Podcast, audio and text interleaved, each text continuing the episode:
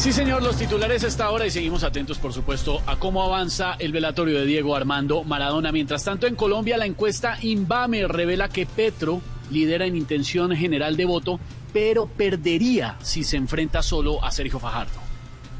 Por otro lado, muchos creen que Petro es como un viejito en luna de miel.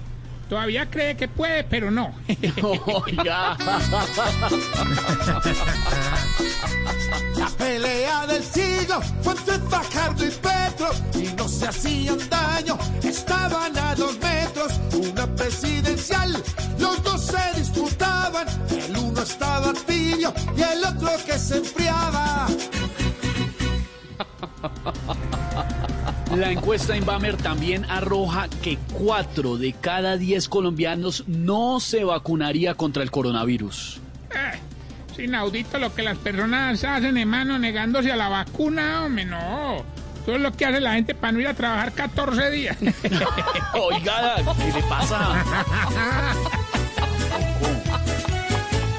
Por las chuzaditas en esta nación hay rencor, sí señor, la interceptación un trauma dejó y ahora las chuzadas nos causan terror, la vacunación también causa horror porque ya vacunan pillos por montón.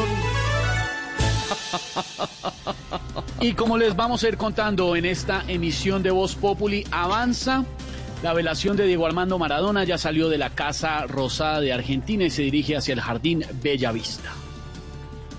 Hombre, ojalá con tanta aglomeración en Argentina no vayan a pasar del 10 del Diego al 19 del COVID. Uy,